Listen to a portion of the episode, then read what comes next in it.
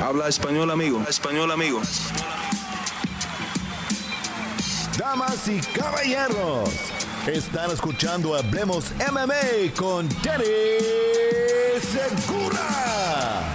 La brasilera Marina Rodríguez le ha cambiado los planes a la estrella de Jiu-Jitsu Mackenzie Dern y le ha puesto un fin a esa buena racha que traía de cuatro victorias consecutivas. ¿Qué tal a todos? Mi nombre es Dani Segura, yo soy periodista de MMA Junkie y el host aquí en Hablemos MMA.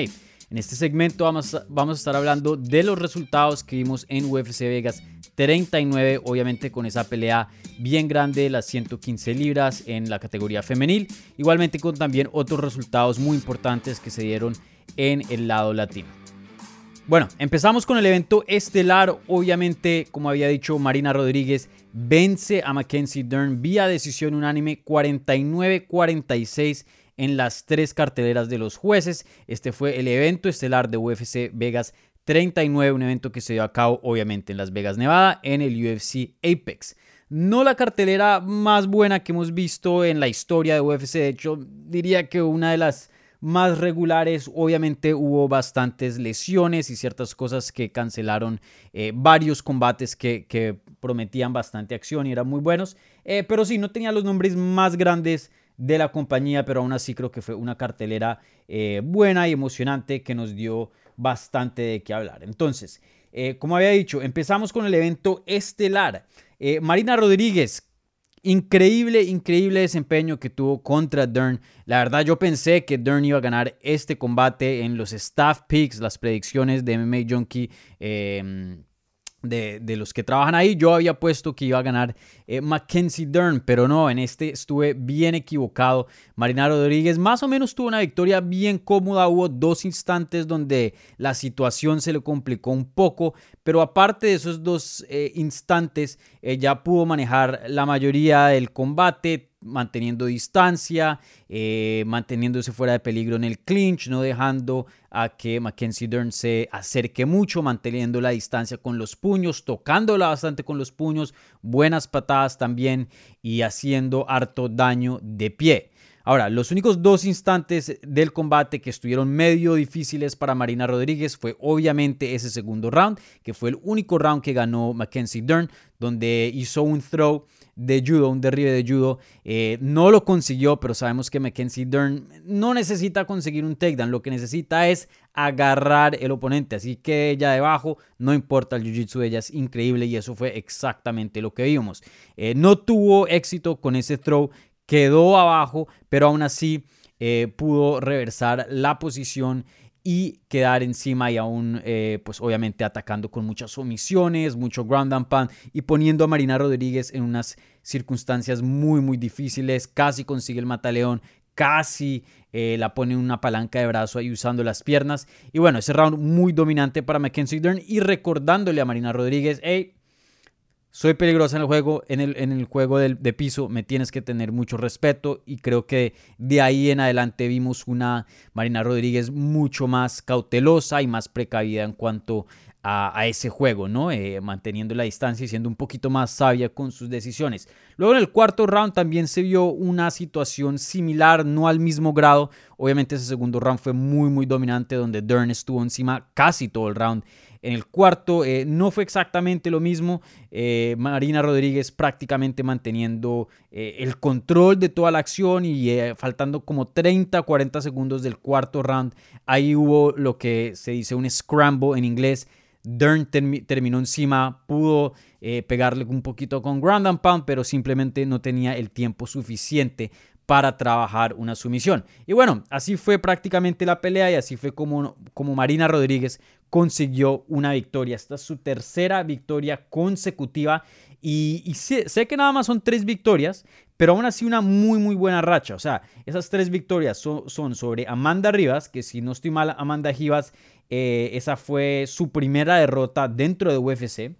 Eh, contra Marina Rodríguez. Luego Michelle Watterson, la ex campeona de Invicta y obviamente eh, contendiente por mucho tiempo dentro de UFC. Y ahora Mackenzie Dern, una de las prospectos más grandes de esa categoría y se puede decir fácilmente que eh, la peleadora con el mejor Jiu-Jitsu hoy día dentro de las artes marciales mixtas. No solo UFC, pero de todo el deporte me atrevería a decir. Entonces, eh, Marina Rodríguez se posiciona aquí en un muy buen lugar en la edición de las 115 libras de las mujeres. Ella ahora mismo, antes del combate, obviamente no le han hecho un update a los rankings UFC, pero está en el número 6 y había ganado a Dern, que era la número 4. Entonces, obviamente la podemos esperar a que entre al top 5 el lunes cuando le hagan un update a los rankings. Y bueno, ella después de la pelea habló con eh, los reporteros, tenía varios colegas ahí en Las Vegas hablando con ella y le hicieron preguntas y le, y le dijeron, oye, eh, ¿qué quieres? O sea, ahora qué sigue? Tres victorias consecutivas, una victoria eh, sobre Dern, que es bien grande, evento estelar, ¿qué te sigue? Y prácticamente dijo, yo quiero pelear a las que están al frente de mí y no más. Obviamente me encantaría pelear por un título. Si UFC me da la opción, la oportunidad de pelear por un título, sin duda la tomo. Sorry, Carla Esparza. Eh, pero obviamente voy a tomar esa pelea. Pero si no, em, me gustaría pelear una más y con esa, pues obviamente una pelea que, que esté más alta de los rankings. Hoy día el cinturón de las 115 libras va a ser disputado el 6 de noviembre. Zhang Wei Li contra Rose Namajunas en una revancha, entonces esas dos obviamente están ocupadas. Eh, Carla Esparza está esperando por su título, ¿no? Ella tiene una racha de cinco victorias, ya ha hecho demasiado, creo que ya está comprobado que es la siguiente y probablemente le van a dar la pelea de título después de que se resuelva la pelea de Rose Namajunas y Zhang Weili. Y bueno, ahí nada más quedan dos peleadoras eh, encima de Marina Rodríguez, que es eh, la, china Yang Jionan y Joanna Jonjacek, obviamente la ex campeona. Cuando le preguntaron sobre Joanna Jonjacek, Marina Rodríguez dijo, no, yo no quiero pelear con ella. ¿Por qué? Porque ella no quiere pelear conmigo. Eh, ella no debería estar en los rankings, ella no pelea. La verdad, la última vez que Joanna Jonjacek peleó fue en el 2020, marzo de 2020, el último evento. De hecho, yo estaba ahí en Las Vegas y vi esa pelea en vivo, eh, cubriéndola para MMA Junkie. Eh, ese fue el último evento antes de que entráramos a la era esta de la pandemia, antes de que pegara bien duro el COVID-19. Entonces, eh, no ha peleado en bastante tiempo y creo que em, es ex campeona, la campeona más dominante de las 115 libras. Y creo que eso le, le, compra, le da un poquito de, de, espacio para mantenerse dentro de los rankings inactiva. Creo que eso es un poquitico justo teniendo en cuenta todo el trabajo que ha hecho en la división. Pero creo que debe haber un límite, ¿no? Y creo que Marina Rodríguez sí tiene un buen punto en el decir, hey, ella ni siquiera debería estar en los rankings. Y creo que ya es hora de que vamos a que Joanna Jacek regrese eh, y, y, pelee de nuevo, porque sí, ya ha pasado, pues, obviamente más de un año, ya vamos para dos. Entonces, para mí, esa es la pelea que toca hacer. Yo sé que Marina Rodríguez acaba de decir que no la quiere, pero estoy seguro que si la ofrecen, la aceptaría. Ella no la quiere por, creo que por, eh, por decir su ego y no lo digo en una mala forma. Creo que eh, pues es muy justo, ok, si tú no me quieres, yo no te quiero. Ese tipo de, de, sentimiento, ¿no? De, de, stance, por decir. Entonces, eh, yo sí creo que esa es la pelea que tienen que hacer. Obviamente, dos strikers muy, muy buenas. Creo que sería una pelea muy emocionante. Y creo que de ahí saldría la siguiente retadora después de Carla Esparza, ¿no? Obviamente eh, creo que Carla Esparza va a pelear más pronto que, que Marina Rodríguez, debido a que Rodríguez acaba de pelear, Esparza ya, ya lleva un, tiempito fuera y, pues apenas eh, esa pelea del 6 de noviembre pues está en la esquina, entonces creo que le viene una pelea de título relativamente pronto después de que se solucione lo de Rose Namajunas contra Zhang Weili. Entonces para mí esa es la pelea que toca hacer, Joanna Jacek contra Marina Rodríguez. Y la ganadora ahí sí que peleé por el título. Pero bueno, excelente, excelente victoria de Marina Rodríguez. Vamos a ver qué le sigue. No tiene muchas opciones, la verdad, si quiere seguir peleando hacia adelante, pero sin duda eh, una posición muy favorable. Tres victorias consecutivas sobre, sobre nombres bien, bien grandes. Y bueno, ¿qué se puede decir de la perdedora, Mackenzie Dern? Yo pensé que iba, a ganar este combate, la verdad que ella tiene mucha, mucha promesa, es una peleadora eh, bien joven y, no solo joven de edad, tiene 28, ¿no? Eh, también joven de, de millaje, joven de vida dentro de las artes marciales mixtas. Tenemos que tener en cuenta que ella empezó a pelear en el 2016, ¿no? Ella no es una peleadora que ya lleva peleando 10 años, ¿no? 11, 12 años, no. Apenas lleva 5 eh, añitos en este deporte y, bueno, ha logrado bastante, ¿no? Ahora tiene un récord de 11 y 2. Eh, y, bueno, como había dicho al comienzo de este segmento, eh, esa derrota contra Marina Rodríguez le detuvo esa racha de cuatro victorias consecutivas, cuatro victorias muy buenas, cuatro victorias que tres fueron sumisiones en el primer round, una una decisión y tres de esas fueron performance of the night, o sea, se ganó un bono de 50 mil dólares tres veces por tener un desempeño eh, muy, muy bueno eh, que resaltó en la cartelera que, en la respectiva cartelera que, que ya haya peleado. Entonces, venía de una muy buena racha. Eh, yo para mí lo he, hecho, dicho, lo he dicho en Twitter, lo he dicho en este mismo programa, en inglés también, los programas que hago. para mí, Mackenzie Dern tiene todo el potencial para ser campeona hoy día con el simple hecho de ser la mejor jiu-jitsera en las artes marciales mixtas, eh, la pone en una ventaja muy muy grande. Y creo que la vimos en el segundo round. O sea, si ella está encima, ella es una pesadilla y puede someter a cualquiera.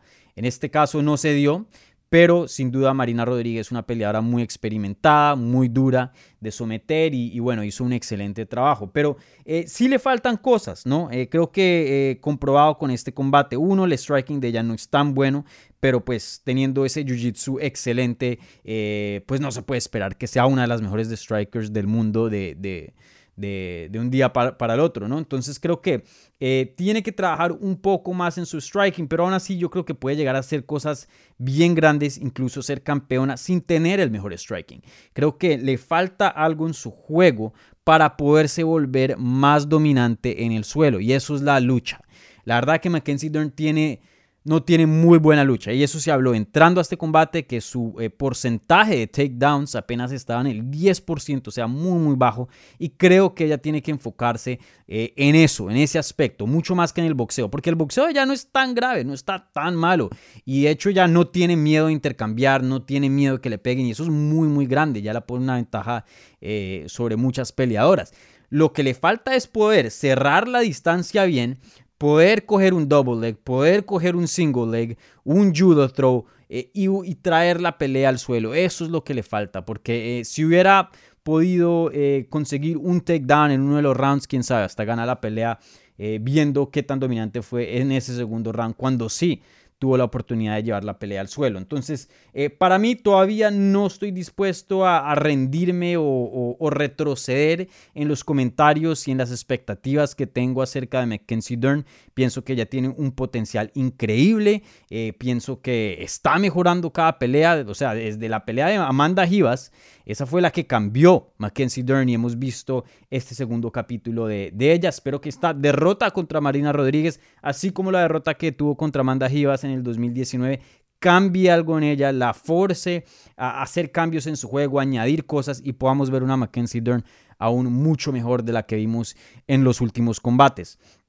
Eh, como dije, hoy día estaba rankeada entrando esta pelea en la número 4, o sea que así haya perdido, de todas maneras sigue siendo una top 5, por lo peor top 10, entonces eh, no es el, fin del mundo para alguien que tiene apenas 28 años eh, de edad y 5 años en este deporte. Entonces, para mí, Mackenzie Dern todavía va para grandes cosas. Estoy seguro de que va a retar por un título de UFC en algún punto de su carrera y, creo que tiene un muy buen chance de ser campeona. Si es que puede añadir la lucha a su juego. ¿no? Obviamente el striking, mejorarlo sería excelente, pero creo que eh, eh, simplemente en, agregar uno, en agregar uno o dos takedowns buenos, o sea, que, ella sepa cómo hacerlos y ejecutarlos bien, eh, ahí va a haber muy pocas peleadoras que la paren porque ella tiene una quijada excelente, se defiende bien de pie, entonces mientras no la noqueen y pueda llevar la pelea al suelo, va a ser una, una peleadora muy, muy peligrosa. Entonces, eso es el único cambio que me gustaría ver del juego de ella. Bueno, y ya eh, que dejamos de hablar del evento estelar, quiero hablar de eh, dos resultados que me parecen interesantes y quiero mencionarlos aquí en este em, resumen de UFC Vegas 39. Eh, no vamos a hablar del evento coestelar, no fue una pelea grande, la verdad. Yo sé que estamos acostumbrados de hablar del estelar y el coestelar, pero la verdad que eh, no una pelea que nos deja mucho de qué hablar y no creo que el resultado es tan importante para, para su respectiva división. Eh, pero sí quiero hablar de otras dos cosas, que, em, dos peleas que son importantes para el lado latino. Entonces, empezamos con las 125 libras en el lado de las mujeres. Eh, María Agapova le ganó a Sabina Mazo vía sumisión en el tercer round. Eh, Agapoa, una peleadora muy, muy dura. Yo sí pensé que eh, le iba a ser una pelea muy difícil a Sabina Mazo. Creo que un matchup muy complicado para ella. De todos los machos que pudo haber tenido en las 125 libras, creo que Agapoa es uno de los más duros por su estilo eh, a Sabina Mazo. Y, bueno, una derrota para la colombiana bien dura. Esta la pone en su, en su segunda derrota consecutiva dentro de la compañía. Ella había perdido, perdón, su debut en el 2019 contra Marina Moros. Y después de eso eh, vemos una evolución en su juego y empieza a cobrar un poquito de fuerza dentro de la compañía y mostrar lo que habíamos visto en el FA, ¿no? Porque ella venía de, 5 y 0, estaba invicta cuando entró a UFC, era, era campeona del FA, tenía dos knockouts que fueron virales, dos, dos head kicks que fueron increíbles. Y bueno, entonces ahí empieza a recobrar un poco de fuerza después de haber perdido su debut por decisión. Eh, le gana a Shayna Dobson, le gana a JJ Aldrich, eh, somete a Justin Kish y, bueno, sube a las 135 libras a ver cómo se siente. Nosotros habíamos hablado aquí en Hablemos MMA con ella. Eh, quería simplemente probarlo porque los cortes de 125 siempre le cuestan un poquito. Pierde contra Alexis Davis, regresa a 125 y ahora pierde contra Agapova eh, por su misión en el tercer round. Y, bueno, em, ¿qué se puede decir de Sabina? Como, como había dicho, eh, prometía mucho entrando a UFC y, aunque no le ha ido muy mal, todavía tiene un récord positivo, ¿no? Tres victorias y dos derrotas. Em, y hemos visto algo de evolución dentro de la compañía, no, es que se haya quedado la misma peleadora. Eh, no, no, de pronto no, no ha no se ha medido a las expectativas tan altas que, tenía entrando a la compañía. Eh, creo que es una peleadora con un muy buen striking, creo que eh, es dura, em, em, va para adelante, em, había arreglado ciertas cositas que me parecían de su juego una falla. Por ejemplo, no empezaba muy rápido, entonces ya cuando eh, cogía la onda de la pelea y ya estaba peleando, ya era muy tarde y de pronto estaba un poquito retrasada en las carteleras de los jueces. Eh, pero aún así creo que todavía le faltan ciertas cosas. Em, me parece que el atletismo... Eh, fue una gran diferencia entre Agapova y Sabina Mazo, eso es algo que me gustaría ver de, de ella y aún así creo que vimos em, eh, algo de evolución en ese aspecto. La vi un poquito más fornida, los músculos de la espalda se le veían un poco más definidos. Entonces, de pronto es un proceso todavía que, no ha terminado. Eh, pero sí, Agapoa simplemente se vio mucho más rápida en los striking, se vio más explosiva. Eh, eso fue la diferencia entre, entre mm, Agapoa y, Sabina Mazo. sabemos que ella tiene un buen jiu-jitsu también, es una cinta café. entonces me gustaría verla de pronto experimentar un poquito con la lucha eh, y no solo eso, pero creo que el atletismo y mejorar su explosividad, su velocidad le ayudaría bastante porque ella es una peleadora bien larga, tiene un jab excelente, unas patadas muy buenas. Si le añade un poquito de velocidad, un poquito de explosividad a esa técnica que ya tiene, creo que eh, le va a ayudar bastante en UFC. Ahora, con dos derrotas consecutivas, creo que esto no significa el fin de Sabina Mazo. La vamos a ver de regreso. Apenas tiene 24 años de edad. Creo que UFC entiende eso muy bien. Es una peleadora que todavía está evolucionando. Y, bueno, vamos a ver cómo se ve en sus siguientes combates. Ahora, la otra pelea que quería hablar fue entre dos latinas en las 115 libras. Lupita Godínez le gana a Silvana Gómez Juárez vía sumisión armbar en el primer asalto. Em, Lupita Godínez entró a UFC invicta, eh, venía de una promoción de Canadá y le estaba yendo muy bien. Eh, sufre una derrota contra la veterana Jessica Pene.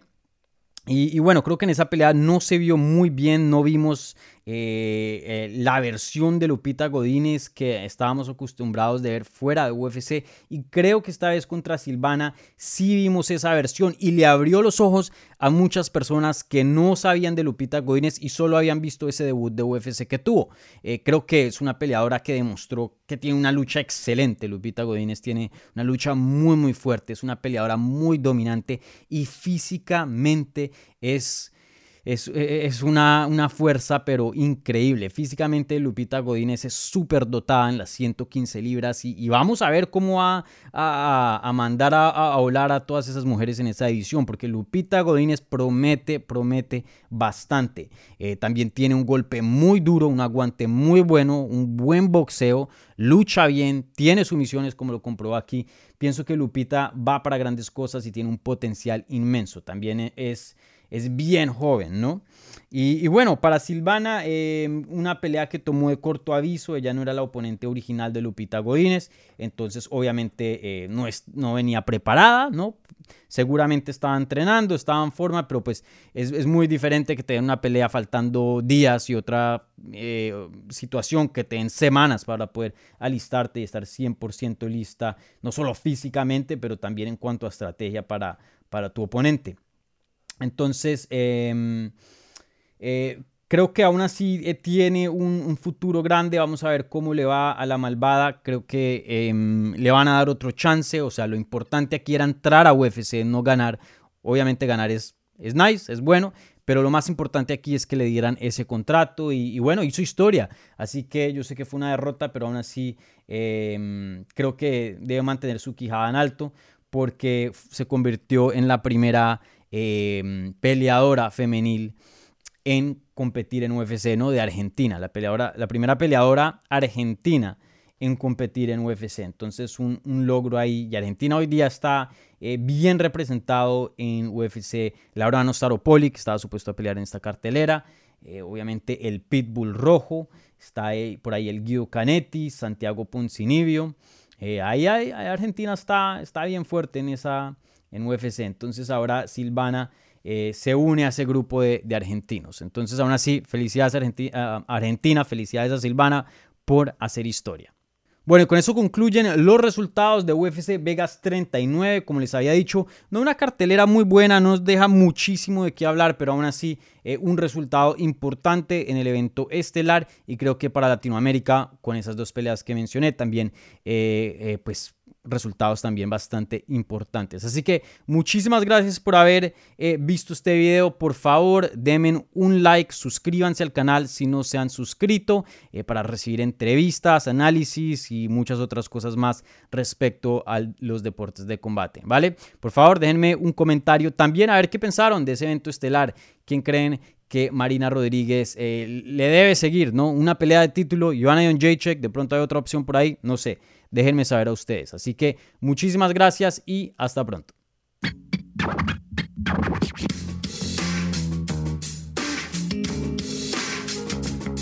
Gracias por escuchar Hablemos MMA.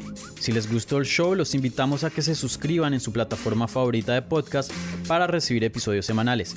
También déjanos tu review o cualquier comentario. Pueden seguir Hablemos MMA en Twitter, Instagram y Facebook en arroba Hablemos MMA y me pueden seguir a mí en arroba Dani Segura TV. Hablamos la próxima semana.